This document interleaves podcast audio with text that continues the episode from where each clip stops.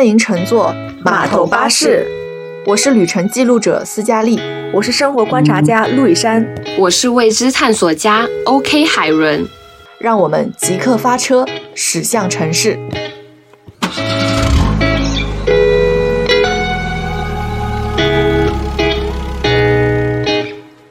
现在是六月十一号下午，差不多四点半的样子。然后我们今天三个人呢，又带着绿色的野餐垫出来了，在愚园路上的一个拐角处。今天的这次线下录制，其实我们隐约是有点担心的。本来是觉得可能又要回归到老样子，要开腾讯会议了，是因为就在前两天的时候，在我们复工。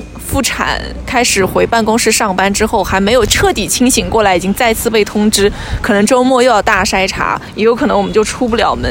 不过今天呢，还是最终我们来到了线下。上海前后已经上班有一个个十来天的样子，到今天为止，我感觉我好像还没有清醒过来。我觉得我每天看见外面的阳光，都像是在梦里看到的阳光，然后看见飞着的什么蝴蝶呀，我不确定这是一个什么样的。地方就是偶尔听到风吹过的声音，或者是汽车的鸣笛声，总感觉我还是和这个世界有一些脱节的感觉。我不知道两位在最开始听到解封消息的时候后是一个什么样的心情，或者说你们当时是处在一个什么样的状态下听到这条消息的？我听到这个消息的时候，我不太信哎。当时其实没有非常正式的公布，都是大家的群里啊，然后朋友圈啊，大家都在发。然后我当时觉得肯定不会，这有点像狼来了的故事。因为之前前面五月中旬、下旬的时候，其实也说过很多次这种消息，但是后面都是不了了之。所以后面真的有这个消息的时候，我都觉得有点恍惚。我不太信，我记得是五月三十一号的下午，各大平台的通知就开始出现了。然后，但是那个时候我还和室友在那里开玩笑，我就说你信吗？他说我不信，我说我也不信。然后两个人就相视而笑了，就谁都不信。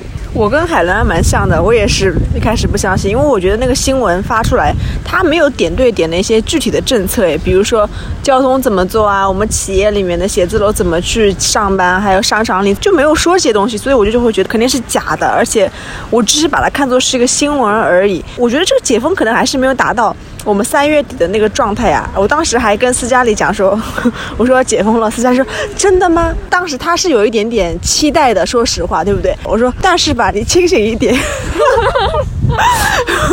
就是我也不知道为什么要泼这个冷水在他头上，就是他太突然了，我觉得是一瞬间的事情，就是把这个期望值降到最低。如果真的没有的话，也不用太失望。我第一时间听到那个消息的时候，也是一个比较懵的状态。但是我印象比较深的还是在解封的前一天，我和陆羽山在买菜的平台上面，其实是购置了六十颗鸡蛋、一箱冰红茶啊、零食，还有两升的生抽。在第二天，我们这。这个菜到了，外面路上已经开始陆陆续续有人在走了的时候，我们需要把。这么多东西从我们小区的大门拎回到我们这个门，然后我们就看见经过的什么骑着脚踏车的叔叔阿姨们，在散步的年轻人，看见我们已经抱着要死要活的那么多物料在往回走的时候，有一种很诡异的那种感觉。这都解封了，为什么这两个人还要抱着那么多物资过去呢？那天真的是有一种自然灾害刚结束了，路上好脏啊。然后我们就看见那个路上可能还有一些什么小动物的。尸体可能也有什么垃圾没有被清理干净的，我真的会有一种是大战之后人可以出现在这个外面，我都不确定外面的这个空气是不是有毒的那种感觉。出狱焦虑综合症。当我们知道每天都数着日子，数着期盼的日子终于到了，但是真正到了这一天之后就没有那么期待了，就连我的很多朋友都。过来问我开心吗？明天你们就可以解封了耶！我都不知道怎么回答他，因为可能大家都会觉得我们很欢天喜地、激动不已的这种心情吧。但是我自己真的是还处于一种很徘徊的状态。我记得那个时候好像已经很多地方，就为了等零点的时候，很多小区已经开始敲锣打鼓，车队已经开始在那个小区里面游行，然后把红旗举起来，在各个小区开始摇摆。大家好像等那一刻就跟跨年一样。其实我觉得那个氛围是胜似跨。跨年的，比跨年还要更加热烈。我记得那天晚上刷微博的时候，看到朋友说什么，哎呀，六月一号已经要快复工了，对吧？就说上班这事儿了。我还跟他说不要信啊，有可能都没有这回事儿，对吧？过几天之后又被召回来。他说不是的，我们公司已经被要求我要去复工了。我说哎呀天哪，就是感觉两个月过了这么快，从在家到去上班这个角色的转变，我觉得肯定是很多很多人都还没有去接受。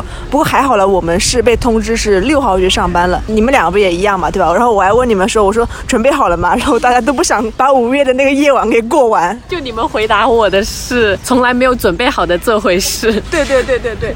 对，就是啊，还是那个感觉真的太突然了。当时不是有一种说我们好像已经到达第五个阶段，就是不愿意回归社会生活，而且我我这个感觉真的很强烈。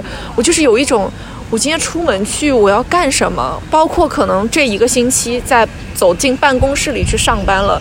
我是感觉这个几点一线的生活，明明以前也是这么过的，但是我总感觉已经不一样了。我像一个一天都没有清醒过来的人，今天去打卡，坐下来开始完成今天的工作内容，下班走回去了。我时刻要算着，我是不是马上那个绿码就要过期了？然后我进这个大楼，这个码是不是能够有效？然后我们每天就是在重复着身份上面是不是是一个合格的人，是不是一个有效期内的人？就我感觉我的有效期比鸡蛋时间都短，比牛奶的时间都短。牛奶放在架子上能放七天，我四十八小时就要再去做一次核酸了的那种感觉。对，所以每天我在办公室的时候，就可能到个三四点就可以提提醒斯嘉丽，我说可以今天我们去做个核酸了，对吧？我说实在不行，咱们就在公司楼下。但是公司楼下就是大家可能也是趁着摸鱼的时间吧，去楼下做核酸，那个队排的就是最起码四十分钟以上。然后我就跟斯嘉丽说，我说怎么办？没办法呀，回家了。我还记得我们同事有个人说，我说哎，你要不要下班一起走？他说不。我说为啥？他说我要踩点，趁着核酸的点，我要赶紧回家，要不然小区门都进不了。就感觉。我们是被一个一股神奇的力量推着往前走，但是我们就是都来不及看左右发生了一些什么，莫名感，而且我是会觉得，我觉得我对这个生活好像已经没有什么期待感了。就是我走进地铁站，然后刷卡进地铁，之前我可能还说我在地铁上去听听歌，但是我现在好像已经觉得我很焦虑，我不知道在焦虑什么，我不知道你们会不会有这种感觉，就是心神不宁的。你现在就是谨慎的，就是一个生存的本能，但是丧失了生活的能力。对，我就很谨慎，而且我会觉得，我是不是不配拥有那种期待感的生活、惊喜感的生活？就这一个多星期以来，会真的觉得说啊，我们生活恢复常态了吗？真的会有一种是我在电影里，或者是我们曾经在一些很光怪陆离、魔幻现实主义的书里看到的那种场景一样，就是人好像变成正常的人，走到了马路上，大家该买菜的买菜，该吆喝的吆喝，该去上班的上班啊。可能我们在打开一些社交软件的时候啊，大家已经热火朝天的去奔赴像那些重新开张的咖啡厅，呃，什么到路边去野餐，就是看上去好像一切已经恢复了正常。但是当你真的仔细想一想你自己的那个心态的时候，我总觉得我。没有找回到那种我真实的状态。出门，哪怕是去找一个咖啡厅，哪怕是像我们今天说要在马路上找一个能坐下来的地方，我们都像是交差完成任务，或者是呃被迫一些做出的选择，而不是说今天我可以自主的去啊选择我真的想去的地方。也许只是在我仅有的一些选项里，我只能做到这些，我只有这样的选项，只可以去做这些。我觉得所有的人就像是一个。没有灵对没有灵魂的这样子的生物往前走就可以了。今天过完一天是一天那样的那种感觉，就像对生活没有了期盼。就像你刚刚提到的生活状态，我真的很想说一下，就是在解封的日子里，我生活状态的变化。我就觉得好像之前不是有心理学去分析一个人失恋之后必经的四个阶段嘛？首先是情绪激荡期，然后再到那个神经敏感期，然后再到一个麻木妥协期，然后再到一个释怀期。封闭的那两个月来，我的心情状态就基本像那样。就是一开始我接到消息，我觉得啊还蛮好的，就大家挺过去这几天我就好了。但是后来就我们按通知过完那五天之后，但我们还是没有开放嘛。还是继续封，从那时候我就开始，从一个可以接受到后面我就有点疑惑、烦躁，然后也坐立不安。在后面我就是开始怀疑，然后开始愤怒和震惊，因为后面我记得四月底的时候，大家都是处于一个非常愤怒和生气的一个状态，就是不管你在哪个社交平台啊，你都可以看到一些令人匪夷所思的事情发生，然后再到后面，因为可能平台上的一些。做法确实令人很愤怒，到后面大家的发声好像越来越不重要了。然后我那时候我就会进入了第三个阶段，我就开始悲伤了，就是那种悲伤的情绪，我不知道我说不上来，我就有一种整一个生命就不管是什么，我都觉得没有意义的感觉。我记得那段时间我 我也哭了蛮多次的，到现在为止吧，我还是有一种就变成了一种麻木的状态了。我不能说我接受了，但是我就是已经是开始麻木了。我们现在听到的最多的想法就是说，哎呀，就这样吧，摆烂吧。对，就是生活没办法。是达到我们期待的那样，事事不如愿，所以我们只能把我们之前那些所有的对生活呀、对理想啊、对工作那些期待值就会降到非常非常的低。因为其实一开始说实话，我是想的是六月底解封嘛，然后呢，他突然六月一号就解封了，我那一瞬间我说我天哪，我这打我的脸啊！因为我跟开心还是对我我这个嘴是皮笑肉不笑的感觉，我还跟别人说我说不要相信啊，对吧？因为经历过之前像海伦说的那四个阶段了嘛，呃，到了六月份的时候，我就会。觉觉得我的天呐，为什么一瞬间的事情他又回来了？我会感觉说，你看我们其实自从三月份封闭以来到现在，我们每一天几乎没有例外，我们的生活所有的话题从大到小，最终都在围绕疫情这两个字，就是已经聊到。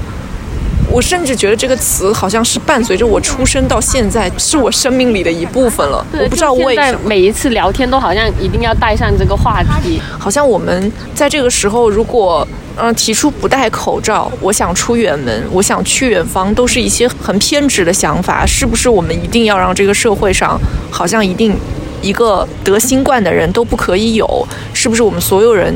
都要围绕着他，是不是其他所有的病症、所有的疾病、所有的烦恼都应该因为他而全部都让步？这是让我觉得很悲伤的一件事情。我觉得我也能非常理解海伦说他因为这样的事情在家里哭泣，就是那是一个我并不确定为什么我所有的情绪要因为他被隐藏掉，我所有的烦恼要因为他而让步和退步的感觉。我是会真的觉得说。我们其实去年一起出去啊，去舟山、去岛上玩的那个几天，其实我们也是战战兢兢的。我们担心疫情随时会迸发，但好在那个时候我们出去了。经过了这个两三个月的生活，我们现在。甚至于连期望那样的生活都已经成了一种奢侈，甚至于说，我们都不确定下一次这样的生活会什么时候来。而且我们三个人从，呃，这一次疫情封起来的那一天开始，我们就已经一直待在家里面，没有出去过，一直到今天，我们好像在这个围墙之内没有离开过。我甚至于不知道外面的世界到底是已经是什么样。我仿佛有一种天生在这个上海这座城里，或者说是我们住的那。个房子里已经是该粘在那个地方的那种感觉，好像不应该有去远方的念头，就像蚂蚁可能就应该只能在那一平米的地方。不知道你们会不会有这种已经快忘记以前的生活是什么样的那种感觉？我就想到之前看《肖申克的救赎》，那个老头他是在监狱里应该待了四十多年嘛，然后他突然间就是第二天他可以出狱的时候，他不想出去了。他就上吊自杀，为什么呢？因为他觉得他自己好像习惯不了外面的生活，他觉得自己和社会脱轨了。他明明是第二天就可以自由的人。可是因为他想到自己可能和社会再也没有什么关系，他就决定要结束自己的生命的这种，我就觉得和我们有一点点像的，就是我们可能在自己家里待太久了，然后你突然间说给我们放我们出去，让我们有点手无足措。当然我们是很想出去的，但是这个情绪的转变，我觉得真的是好难。说到这个情绪的转变，其实我感觉，嗯，特别是在疫情期间的时候，有很多时候。我我觉得我们之间可能因为都处在这里，还能彼此哭一哭，还可以理解自己的那个情绪。有一次是，嗯，我爷爷在给我打视频电话的时候，因为我跟我爷爷之间一般可能只是短暂的电话通一下，知道一下情况，就不会再说更多了。然后那一天刚好我爷爷在家没事儿，然后我就打视频电话过去。呃，一开始聊的都特别好，他关心我在家心情怎么样啊什么的，我也就是说啊没有事儿啊，我们就是该吃的都有的吃啊，然后也能团到菜啊，然后什么之类的。然后那个时候啊，我爷爷可能一下子他就会说什么，我听说你们上海怎么可能快要恢复了？然后啊，我听说什么那个哪儿哪儿哪儿发的物资可好了，然后有什么什么，你们在家里待着也挺好的，就是休息休息嘛，啊，然后顺带还能在家里想睡觉了就能睡会儿觉啊，想看电影的时候看会儿电影，不是挺好的吗？我那一瞬间就会觉得很莫名的很委屈，我会有一种其实根本就没有这样的生活，没有说我想睡觉就睡觉，然后我想吃到我想吃的东西就能吃，就是从来都是我们自己在寻找一些能够苦中作乐的方式，或者说我们自己尽可能的去想办法，能让我们的生活看上去不要只是那个封闭在一个屋子里那样那么糟糕。可能爷爷奶奶他们不在这里生活，他们只能看到一些公共的新闻。他是没有办法直接体会到我们这样的情绪，他甚至于觉得说我们应该是真的过得挺好的，我甚至于可以在家里休息两个月，那样不是特别棒吗？就是那一刻的委屈，是我觉得我不知道消息到底是在哪一环节闭塞了，但他们真的不能理解我们为什么在这里很痛苦，那是让我觉得很绝望的一个地方。对，就好像。他们如果说出这个话，就是因为我也有经历过这种嘛，我就感觉我当时候除了委屈，我其实还蛮气愤的，就一下子那个气就上来了。你根本都没有在我们这个角度上，为什么你们这样讲就好像很简单很 easy？你不知道我们当事人的心情是多么的难受。对你和爷爷奶奶，你其实已经尽可能的说，希望能够去表达一些积极的心态，你也不希望他们去担心你现在的生活。但我表达积极的心态，我只是希望他们不要担心，但不代表我真的过得很好。可是爷爷奶奶他们看到的新闻，会真的觉得我们我们过得很好，这个是让我觉得很难过的一个点。你别说爷爷奶奶了，就包括一些年轻人啊。我比如说我北京的朋友，他是从四月份的时候就开始关心我们上海的状况。四月一号过来说，哎，你们是不是疯了？我说对，没错。然后差不多接下来四月份中旬、五月份，他又问了我几次问题。然后呢，到五月中旬的时候，他又问了，说，哎，你们是不是要解封了？我真的是很烦很烦。他所看到的上海就是新闻中那样子的，对不对？所以呢，他就是会来一直在问我，我最后就很气愤。我知道就信了。对，你怎么就信了？当然我也能理解，他可能就是不在这个围城里，他不知道我们这个发生了什么。我们本身就很已经很压抑了，很抑郁了。他时不时的敲你说，哎，你们是不是要解封了？有一点点挑衅的这种含义在里面。然后呢，我就很气愤，我说，叭叭叭叭叭叭，我上海发生过这样这样这样这样这样这样这样的事情，我一列几十条发过去的。他说，嗯，好了，不问了，等到你解封的时候再告诉我，我去上海看看你吧。可能外面的人不知道我们里面发生了什么，不管是我们的父母也好，或者是说身在外城的朋友也好，这个无关于年龄了，大家其实都是并不是特别第一时间知道我们的消息的，所以他们可能做出的一些判断也并不是很正确的。所以我觉得那个时候我们觉得，哎呀，共情的人好少啊，会更加的难过。对，对嗯。我觉得那段时间，我们就是会被别人觉得说，生活在上海里边的这段时间的人，是不是太矫情了？是不是好像你们自己臆想出来了一些事情，或者是不是夸大其词说了很多的事情？是不是只是你们希望所有的人都能关注到你们？好像这里是焦点，我们是不是应该得到注意？还有多少小城的人，可能甚至于是连发声的机会都没有的？可是让你觉得匪夷所思的是，在这样一个社交媒体发达的时代里面。我们居然还是会像生活在围城之里，好像和几十年前没有这些网络是没有特别大的差别的。也许是我们已经尽可能的发了一些声音，但是这些声音一旦传出去，好像还是会被一层一层过滤掉。我们的情绪在屏幕之上已经一层一层的都被削减掉，然后直到没有声音。我想是我最亲近的人，可能就是我和我的父母之间，在那两个月里，也是因为可能他们的工作也和这个是相关的，他可以努力去理解一点我们的想法。但是除此之外，可能所有生活在外面的朋友去关心我的时候，我知道，我也相信他们是真的发自内心的关心我们，也是会真的来问说啊，你们是不是要解封了？但是每当我我试图多一点的去表达说，其实没有这样，其实有一些糟糕的时候，我真的会有一种感觉，他们并不想再听我们去讲所谓一些围城里的故事，他们的生活中好像这是一个和他们没有关系的。对，反而到最后我都已经不想讲了。他对对你说什么我我就是 OK，或者按你你问什么。么我答什么。对对对，我就不想去跟他再去狡辩啊！我再告诉你这个真实的情况是什么样子，我觉得没有必要，没有意义了。你跟我都在等那一天，好吧？那我们就这样子吧。我是觉得心境不一样了，已经是 easy easy 摆烂吧，真的是摆烂了。就好像刚刚提到的，一开始我们声音还是蛮响的，到后面就完全是鸦雀无声的状态。然后我们现在其实对于一些朋友过来关心，我们也只能说，嗯，哦，对呀、好啊，就很简单的话语去回答，也不想说跟你过多的去阐述里面发生过什么事情。嗯，是的，文字越少事儿越大。不知道大家有没有注意到，可能最近的一些新闻里面，可能已经用词都换成了我们要把疫情常态化管理。我不知道为什么它就成为了常态化的一件事情。如果它真的成为了常态化的事情，我们还要再像这样子无限的封城，或者说所谓静默的静态化管理嘛？我们用这里的称呼去说的话，啊、好像它真的已经被默认成为了我们生活的一部分。我不知道对于呃两位而言，可能在后疫情时代，甚至于疫情常态化时代之下，你们会不会认为说，我们以从今往后，也许需要建立起一套所谓新的生活秩序啊、所谓我的心态上的或者是行径上的这样的一个生活秩序？我不知道你们在这个样的一个情境之下，觉得自己的心态受到过哪些改变，或者觉得将来也许会有哪些改变？经历过不管说是上海的疫情，还是之前其他城市的一些疫，我是会觉得珍惜当下吧。我不想要做五年之后、十年之后的一些长久打算的。我觉得这个变化太大了，我觉得没有必要。我是把眼前，比如说这一个星期、这一个月，包括这小半年来我想要做的事情，我规划好，OK，我落实掉就行了。因为我真的不知道明天和风控哪一个先到都不知道，所以我就会觉得说。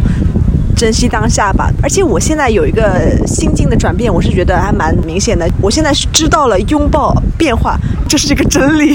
因为之前我很排斥这个点的，因为我会觉得我是一个很讨厌不确定性的人。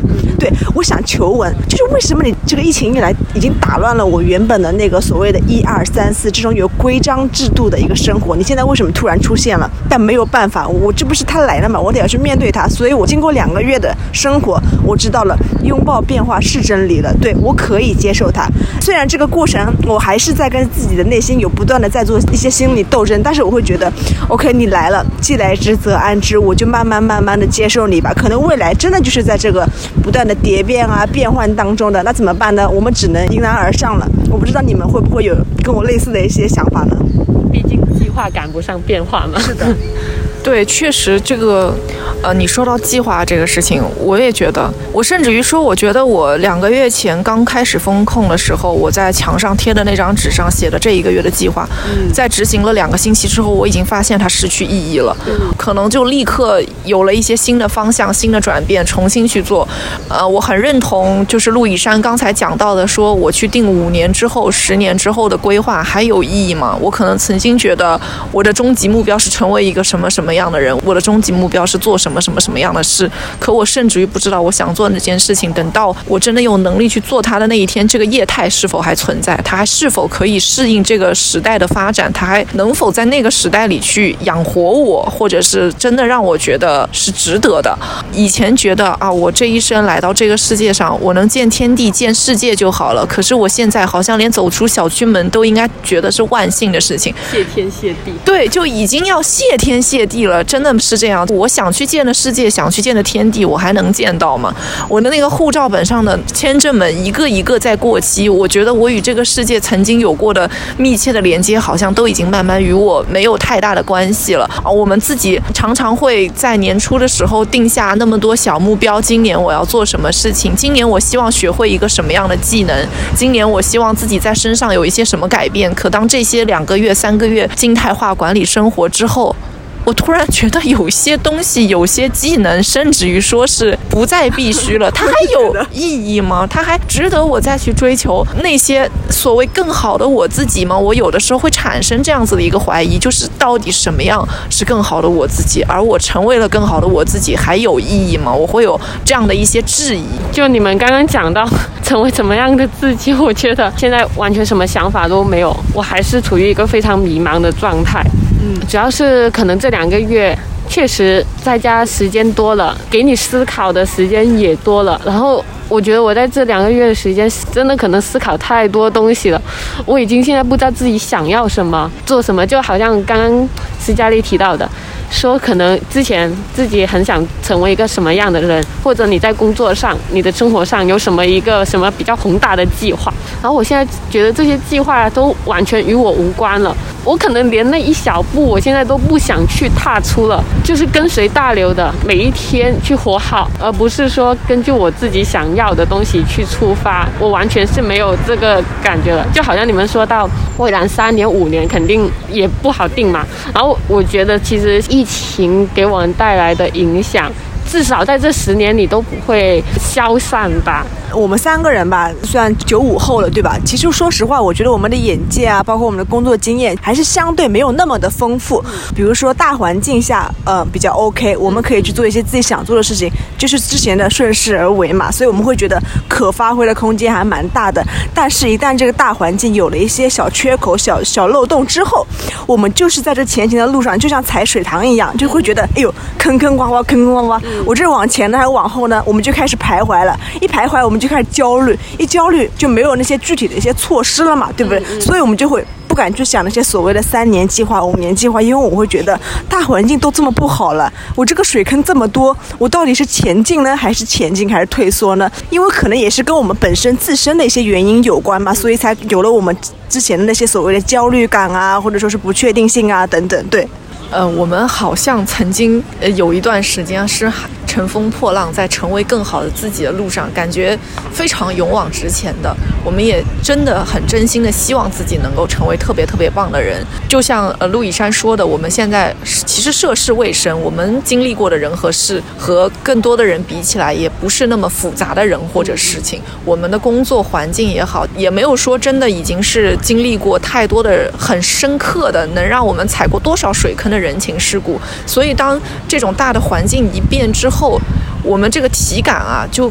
波动非常的大，好像这个温度上了五十度，又下了负五十度那种感觉，就像你在冲浪的时候，一个大浪给你打过来，你整个人措手不及。对，就是我们是那种也许在小浪之中可以慢慢前行的小船，但真的大浪一来，我们很措手不及，是因为我们确实没有那样子一个所谓强大的、坚定的这种信念的人，我们很容易受周遭环境的影响，我们就会也不停的质疑和怀疑自己，我们走的每。每一步本来就很慢了，然后大浪一过，我们甚至于不确定我们现在在走的这些方向是不是还是正确的，或者也许我们多少知道我们该这样走，只是我不确定我这样的意义是什么。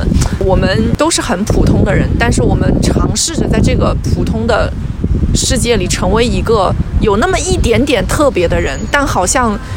现在的生活转了几圈之后，大浪一来，我们又变成了那个普通的人。我们唯一的那一点点曾经自己试图发出来的光芒，好像又已经被这种相同的生活已经被磨灭掉了。就是会像是别人说的，为什么在这两三个月的生活里，我要和所有人吃一样的东西，喝一样的东西，看一样的东西？我每天的生活要围绕着抗原核酸，然后出结果抢菜，那些闹钟定到我已经觉得我睁眼这一天。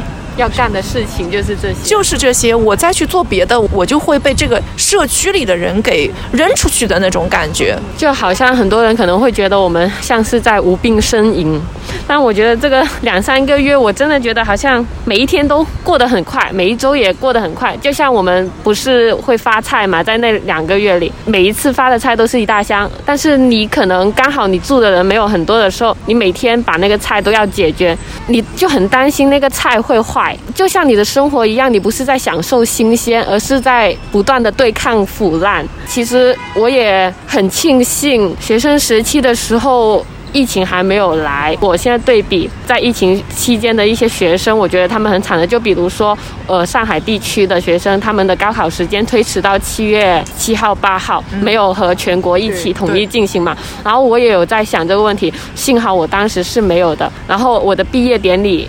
也是如期举行，大家也是可以过来和我一起去庆祝。但是现在大家很多人的无论答辩呢，还是毕业典礼，都是只能在线上进行，我就觉得这个还是蛮伤心的吧。对，我看到网上很多那些毕业的小朋友们，他们不能拍毕业照嘛，所以他们就后期 P 图，就把脸 P 到那个所谓的轮廓里面。他们也吐槽说：“哎呀，什么鬼啊？怎么会选这张照片啊？大家觉得最美好的样子都没有被记录下来。”我觉得不光光是大学生是有这样的遗憾，或者高高中生了，就包括我们同事，他们家有个小朋友上幼儿园。我说：“你们孩子在家憋得快活吗？”他说：“他呀，直接放暑假了呀。”我说：“那他快乐吗？”他说：“不快乐呀，怎么办啊？就在那家里一百平米的家里。”就那么大的地方，每天就跑来跑去，跑来跑去，最多就是到小区楼下去散散步。我说，嗯，那他有想回学校吗？他说他不想。我说天哪，可能还现在是小朋友，他不太懂这种所谓的去与这个社会去做一些交流。可能真正等到他长大了之后，他会觉得啊，我童年怎么跟我爸爸的童年不一样啊？就是除了 pad 之外就没有其他的东西了。我就会觉得，对于孩子们来说的，他们这个成长也是蛮不一样、蛮特殊的。你说到嗯小朋友的这个心态，就是很明显，他可能觉得在学校里还有可能要被老师骂，作业可能又写不出来，我还得去接受新的知识。嗯，对他而言，他还很小。他其实也没有见过太多的外面的世界是什么样子，所以他可能不知道精彩的生活可能会发生什么，让他不知道外面大自然是什么样的，鸟语花香是什么样，他可能都还不太清楚，所以他觉得每天对着平板电脑也许是最快乐的事情。我还不要去啊，每天早起按点去学校，还要吃学校食堂里可能根本就不喜欢吃的菜，就是对他们而言是这样。就包括其实我们会想到我们的小妹，她现在也是在上大学，那对她而而言，其实他那个地方整个城市并没有说疫情非常的严重，但是因为大学可能本身学校害怕会出现一些可能疫情重新复发的这样子的情况，所以他们的生活就是被围在学校里面，没有特殊情况是不允许出学校的。然后学校里的物价在疯涨，因为只有学校里的超市可以买东西，快递很难进来，只能统一送到相同的地方，你也不一定好去拿。那他所有的生活就是围绕着教学楼、他的宿舍、图书馆都不一定能抢。抢得到座位，你就想吧，大学是最要和这个真真切切的世界去接触的那个四年，可是他没有什么可接触的地方，他只能面对着他的教室、他的宿舍，然后老师上课还动不动改成网课，已经没有了什么所谓大学生的社会实践啊！我真的要去和这个世界有一些接触，我真的不知道那样子四年教育下来，人真的会成长吗？会成长到什么程度？我会觉得说蛮可惜的。对于他而言，他在那个疫情来的第一年。高考，然后在疫情下上了四年的大学。这个四年，我会觉得将来有一天，他如果发现原来别人的校园生活不是这样的，他肯定会觉得真的有很多很多的遗憾吧。其实疫情到现在也有一个三年多了，我其实并没有想到说我们居然在今年还可以再把这个话题能够无限的延展，去讲出更多的东西，还发生了这么多魔幻现实主义的事情出来。不论是疫情刚到，以及到了慢慢的，它甚至于成为。为我们生活的一部分的时候，你们会不会觉得因为它的出现有什么样的缺憾，或者说你的人生有没有什么一些方向因为它而去转变了、不一样了？缺憾的话，我其实有想到，就好像之前讲的，青春就那么几年，疫情就占了我们三年，可能不止。然后我觉得。本来这个时间就二十多岁的这个年纪，应该是我可以去闯、去拼，然后去看世界的一个大好年华。但我现在觉得我好像哪里都不能去，哪里都不能做了。对我来讲，产生的最大的影响吧。其实我听到海伦在讲这个的时候，我会想到说，呃，因为这次疫情之下，嗯，我身边也有朋友将要回到他自己的老家，包括可能在疫情前后走掉的，啊，我们会真切的感觉到原来。大家真的会离开这个所谓的大城市。曾经他梦想很照耀的地方，但他突然有一天觉得这些理想是没有意义的了。因为我知道海伦也许有过类似的或者说相同的一些纠结，就是好像突然有一天觉得我曾经是一个那么勇敢的人，但是我因为这件事情的出现，我突然发现我没法再那么勇敢了，因为有些变数我可能就是承受不了，有些变数我可能会让我的很多心态去有一些致命的一些改变吧，那些方向上的转变，我对事物的认同的改改变，以及我觉得真正有价值的东西到底是什么，我会去怀疑我以前的一些选择。就我觉得有的时候，你那种所谓的勇敢，真的好渺小啊！我觉得个人的力量去与这个大环境去对抗的时候，你就会觉得我们就跟这个蚂蚁一样，就是这个蝼蚁，那会变得一文不值。因为你们也知道，二零二二年我们的假期就只剩下中秋和国庆了。你们有没有想过这个问题？就是可能一开始在年初的时候，我们那么多的计划去陪父母、去跟朋友出去玩，或者说再谈一个恋爱。但现在看来，我在办公室听到最多的一句话就是说：“他说有什么理想，全部都放在二零二三年吧，二零二二年就先这么过着吧。”因为我觉得确实啊，你想要去做一些改变，或者说想要去完成一些理想的时候，你就会发现可以吗？真的可以吗？我们自己再问问，你走得出小区吗？我现在不就还是因为我没有二十四小时的一个核酸还发愁吗？对不对？所以我就会觉得那些东西已经变得不那么重要了。缺失的东西，好吧，我现在只能放到二零二三年去完成了。那些所谓的自由是很可贵，所以我现在跟斯嘉丽说的最多的一句话就是，我说只要一有机会，我就肯定会出去吹风。所以我就很享受坐在这边录音的状态。是呀，我们不是在吹风吗？天哪，你这句话我觉得突然间又很悲伤了，你知道吗？就你说什么事情都等到二三三年来讲，然后我才想，现在虽然二二年已经过了一大半了，但我觉得。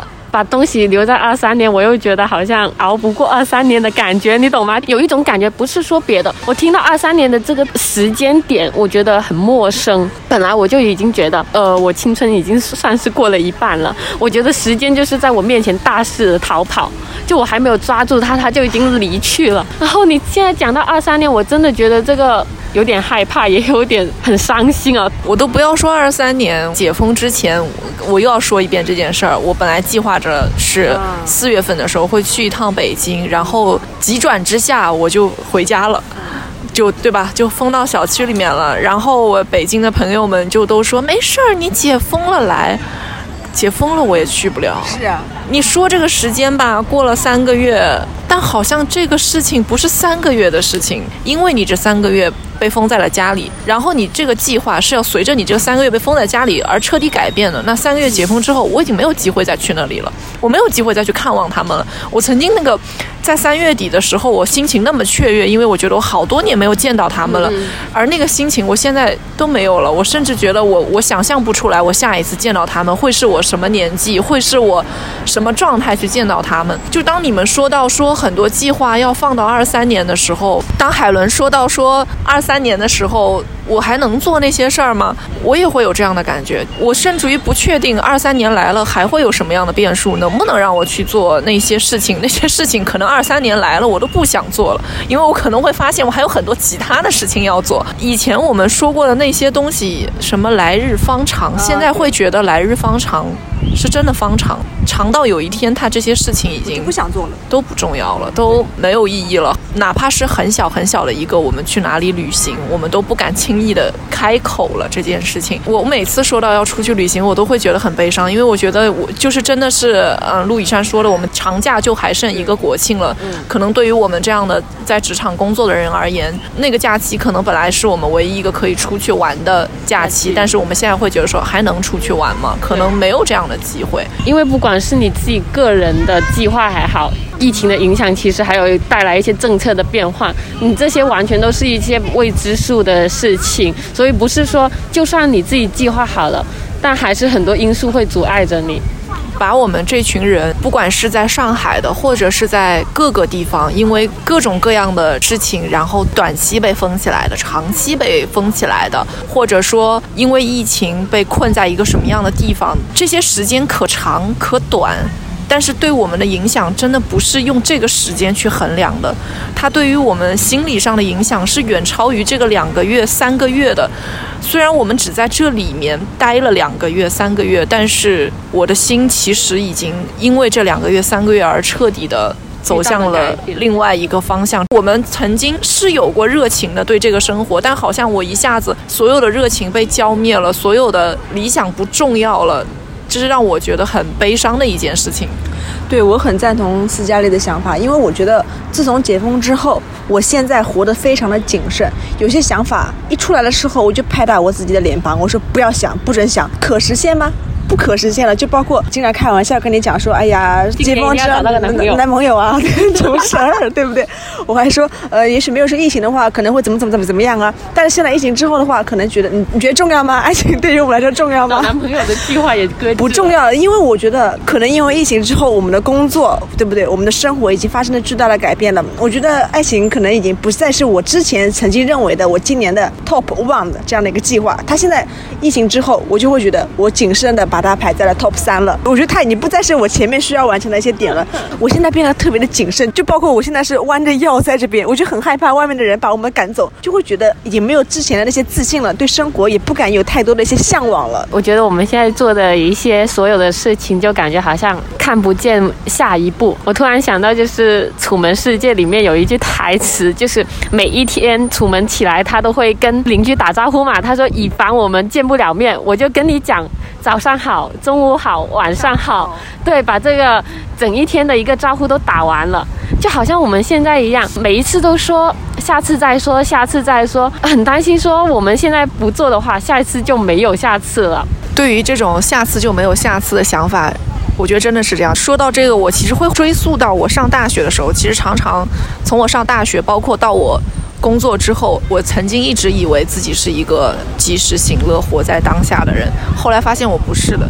我总是喜欢去有一些见面，说可以再拖一拖；有一些和朋友去什么什么地方，可以再缓一缓。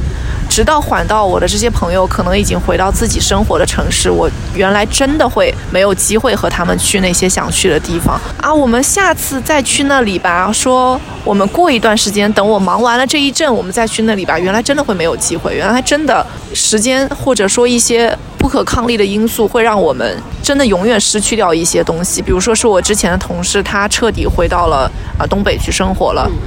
那就是我们可能下一次见面就真的不知道是多少年之后的事情了。我以前没有细想过这个事情，就包括海伦刚才说，啊，青春已经没剩几年了。我虽然不知道我该拿多少岁去定义我的青春，我的青春该到底多少岁，但我觉得我心好像已经在逐渐老去的那种感觉。因为确实时间也在流逝嘛。就是时间以一个超乎我们想象的速度在流逝，我还会觉得好像我们在疫情之前，我们一群人当时朋友的生日聚会的那一天，还是真的是昨天的事情。可是，一晃，我们已经是到了穿短袖的季节出来了。上一次我们是穿着羽绒服相聚的。这一年三四个月，看上去对于这个整个什么社会的发展，真的也就是三四个月。但是，划到我们每一个人个人的身上。就很长很长，已经长到我觉得它值得让我们去做这样的牺牲吗？我会觉得我们的一些抱怨真的不能被听见吗？会让我觉得说，我以前不会去和我的父母争论说啊，你们不要着急给我找对象，因为我想找到一些什么快乐啊。那以前父母甚至于都不会去听我讲这些话，他们就觉得我是在逃避走进婚姻的殿堂，或者是去逃避什么去和别人交流。但是他们现在会去听我讲这些话了，因为原来快乐真的没有那么容易，原来能够。开心的过好每一天也真的没有那么简单。嗯，其实我们刚才聊了那么多，就很像是一通牢骚、一通抱怨、一通对于自己人生不得意的抒发吧。但是我知道，我们三个人今天聊完这些之后，回归到正常的生活当中，还是会慢慢努力让自己活得相对清醒一些，努力让自己还是去。啊，在我们渺小的生活里面去找到一些快乐，找到一些前进的动力。就算怎么样，我们还是要选择去和它抗衡，去选择去找到自己漫长的生命的意义。而当说到这个生命的意义的时候，也像海伦刚才说到，因为在家里待得太久了，已经思考这个问题思考太多了，已经思考到把自己给绕进去了。这样，我也是会觉得说，我在家的这个两个多月里面嘛，大家都说嘛，最好的提升自己、拉开距离的时间、拉开差距的时间，我也会去说啊，那不如翻一些书去看一，看或者是找一些电影去看一看。就包括可能我在这当中读到了一本叫啊《世界尽头的咖啡馆》，当时那个薄薄的一本书，也是在讲每一天比前一天都多花一点时间，花在自己喜欢的事情上面。也许一年、两年、三年之后，我们会发现我们的生命已经被自己所喜欢的事情完完整整的占据了。这是一个很小的点，但是是我觉得在这个疫情当中看到这本书的时候很舒适的一点。我觉得包括可能在疫情当中，人一个人的时候会想要看一些很明媚的、很光彩的一些电影吧。就可能在这个当中，我又去翻回了以前看的什么《欲望都市》啊，啊，包括说像《老友记》啊，很老的像侯麦的电影去讲他的四季故事，我会去更愿意看一些明媚的东西比较，轻松的、对愉快的。对，会让自己说我们尽量还是让自己的心保持在一个相对年轻、相对轻快的这样的一个状态下。不知道你们在这两三个月里有没有去看到一些自己喜欢的电影啊，或者是影视剧、其他的作品啊等等。确实，我记得那两三个月的时候，我们不是有时候空闲的晚上都会和室友相约看电影嘛，然后我们都会想，要不我们看一点欢快一点的电影吧，因为确实每天你看到那个消息啊、群里的那些对话，你都会很沉重，所以晚上你就觉得啊，要不放松一下自己。然后当时我记得我们看了一部那个。朱莉与茱莉亚的那个电影，对，那个是那个主要讲做饭，因为当时我们确实也是物资也蛮多的，你知道吗？就看了一下那个那个电影，其实就是讲里面有一个做饭很厉害的大神去了法国，然后他自己写了一个菜谱，那个菜谱里面的每一个程序还蛮简单的，做出来的饭都是很好吃的。然后后来一个非常敬仰他的粉丝，然后跟着他的菜谱就一步步的做，还学他做了一个博主。看那一部电影，我就是一直看，一直流口水，整一个情节都是蛮轻松的，就不会说太压抑。然后到后来，我室友把我们有的食材跟着那个茱莉亚的食谱做了一道，然后真的是非常好吃。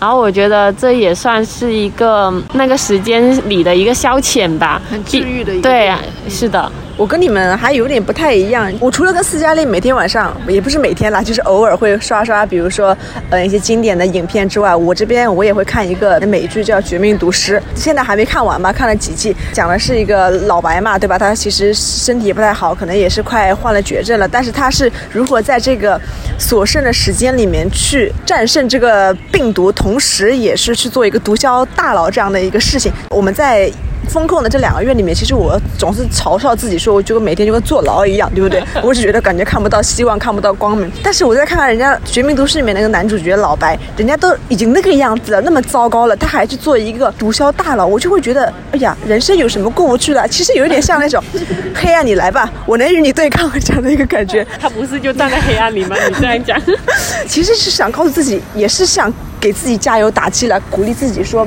你不要那么悲伤，会有光明的。确实，我跟那个陆以山在家里面的时候啊，虽然可能自己独自一个人会看一些什么治愈的、阳光的电影，但我们两个人只要一到那种情绪没有办法抒发的时候，就会去看一些政治惊悚的电影啊，或者是一些探案悬疑的电影。我们需要有一种好像情绪上的一个释放的那样的感觉。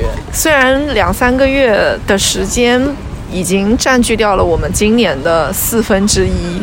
我也不太确定这三个月我成长了还是退步了，还是原地踏步。我也不确定我们三个人在往后的这个时光要多久才能恢复到像我们曾经的那样的活力，或者是一个清醒的状态里。因为我时常觉得我们好像暂时处在一个始终清醒不过来的状态里，啊，而清醒是否很重要呢？我也不太确定。可能混沌着也是一个不错的选择。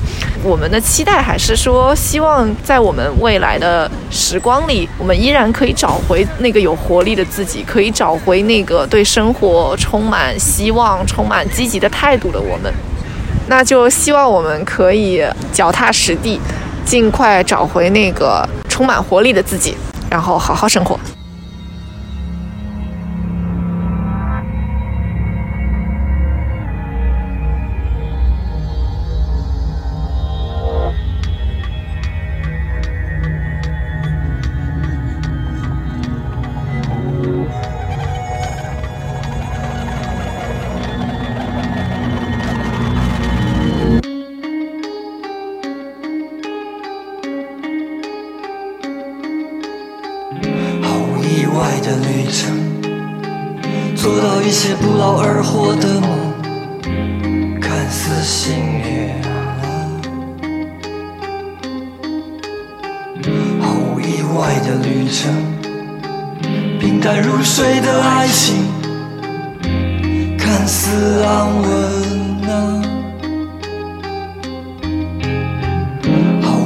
外的旅程。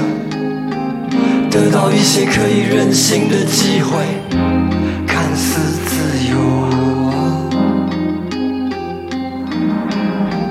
毫无意外的旅程，做到别人也想要做的事，看似精彩啊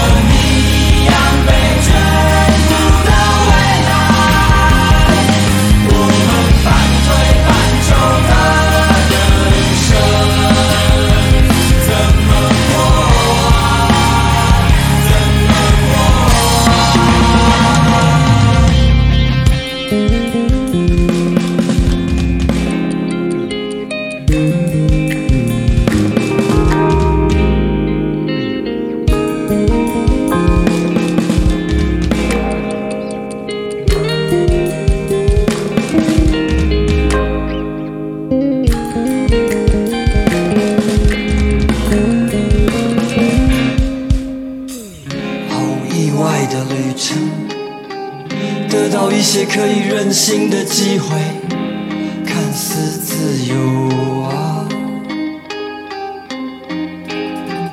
毫无意外的旅程，做到别人也想要做的事，